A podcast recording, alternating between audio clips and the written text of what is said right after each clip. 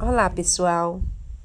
Eu sou Egilda e vou ler uma passagem do meu livro da consciência. Vivendo de aparências. Em vários momentos corremos o risco de fazer escolhas procurando impressionar mais os outros do que agradar nós mesmos.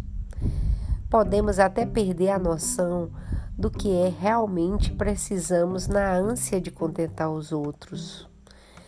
Existem pessoas que não escolhem com quem vão casar ou qual profissão vão seguir, presa aos julgamentos externos. Sua vida é muito importante para ser vivida apenas de aparências. Não a desperdice com situações que não façam você se sentir bem por dentro.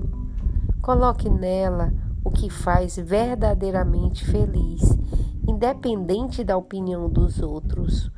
Viva pela sua essência, aquilo que teu coração se alegra, aquilo que teu coração acha que é correto. A consciência é sua, é entre você e Deus. Então, viva a sua essência e não de aparências.